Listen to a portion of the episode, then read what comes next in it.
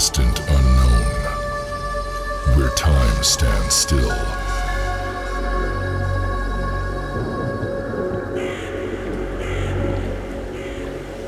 Embraced by the void, never to see light again.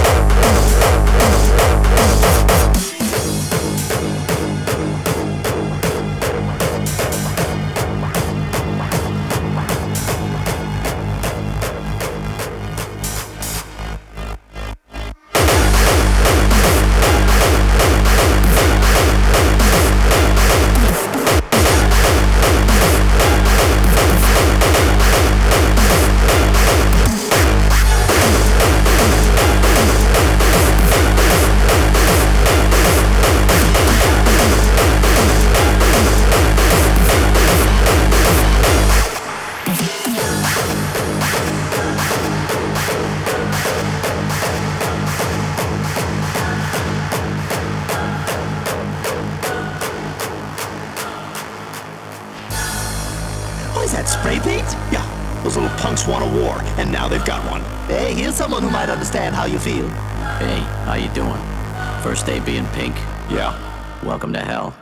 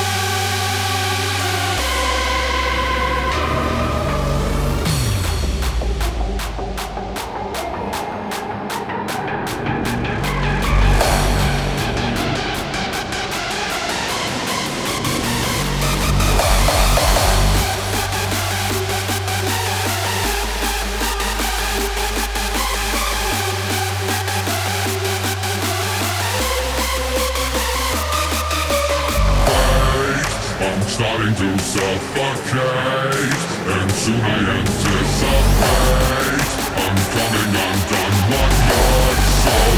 I'm so delicate.